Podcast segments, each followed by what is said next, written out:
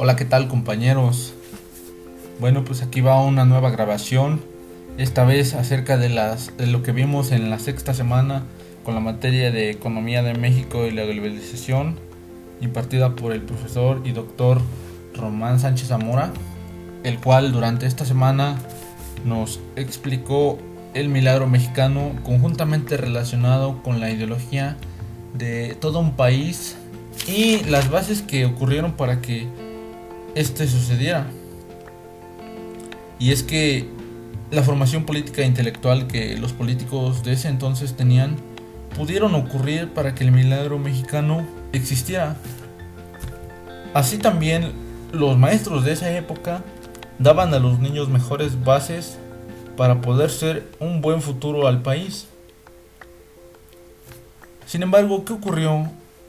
Cuando llega el neoliberalismo, los medios de comunicación influyeron sobre las personas y estos optaron por tomar posturas egoístas o conformistas, por así decirlo, y que permanecen hasta hoy en día. Estos eventos del financiamiento en relación al desarrollo demuestran la poca ideología que tenemos como sociedad.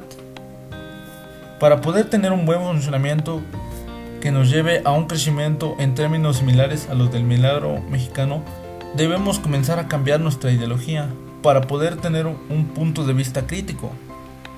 Ojo, ser crítico no significa ver los defectos y solamente ver los defectos de los políticos, de los sistemas económicos, entre otras cosas, sino que debemos de aportar nuevas ideas para que así nuestro país pueda salir de la brecha en la que se encuentra.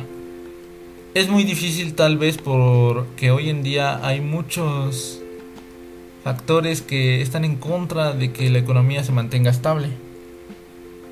Pero solo así se logra mover los círculos en los que estamos, que son el familiar, el social y el de trabajo, que son los que más influyen sobre nosotros como individuos y los sectores sociales en los que nos encontramos. Bueno, lo más importante de esta semana es que debemos de dejar de ser conformistas para que así el país pueda salir adelante. No debemos de tener esa idea cerrada.